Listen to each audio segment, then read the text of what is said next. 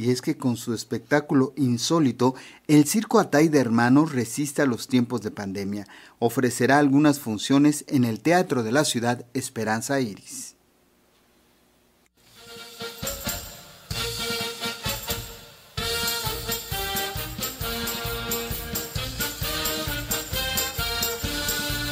Los más de 130 años de existencia del Circo Atay de Hermanos, que lo mismo ha resistido a devaluaciones, la prohibición de animales en sus espectáculos que la pandemia de COVID-19 los lleva a crear su espectáculo insólito, que el 21 de abril iniciará una corta temporada en el Teatro de la Ciudad Esperanza Iris.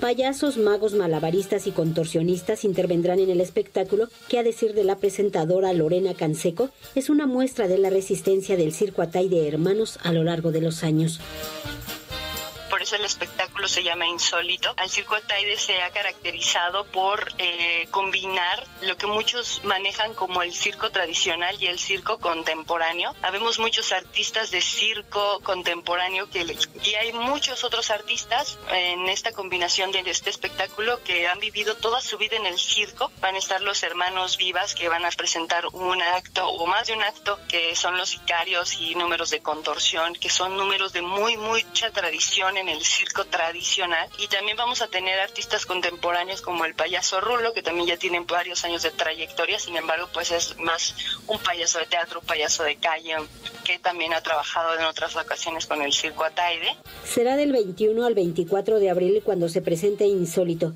dedicado a rendir homenaje a Alberto Ataide, uno de los fundadores del circo que tiene una gran tradición del género en México y uno de los más reconocidos en el mundo. Con integrantes longevos y nuevas generaciones buscan seguir con la tradición que cumple 134 años como organización. Se fundó el 26 de agosto de 1888 en Mazatlán, Sinaloa, y en estos tiempos de pandemia el Circo Ataide Hermanos se reinventa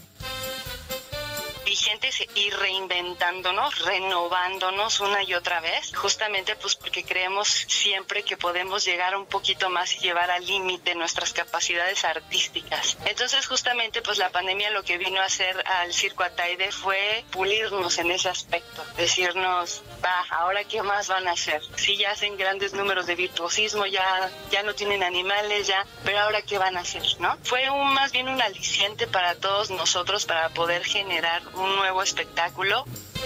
El circo Atay de Hermanos es considerado como el de mayor tradición de América Latina y uno de los 10 mejores a nivel internacional.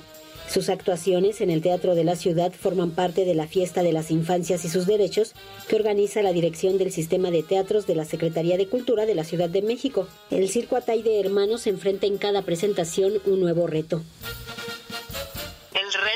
seguir vigentes, el reto es no dejar morir al circo, no dejarlo de caer, siempre exigirnos lo mejor porque el público se merece lo mejor, vestirnos nuestras mejores galas, permitirle al público que entre este espacio y que se trasladen a este momento presente de aquí y ahora y que no piensen en absolutamente nada más que en ese momento de esparcimiento, de diversión y de celebración. Ese es el reto para nosotros. El circo, como todas las empresas, todos los negocios, todas las familias, las personas, pues vivimos crisis, vivimos momentos importantes. Nosotros lo tomamos como aprendizajes y obviamente hay aprendizajes que duelen, hay aprendizajes que cuestan.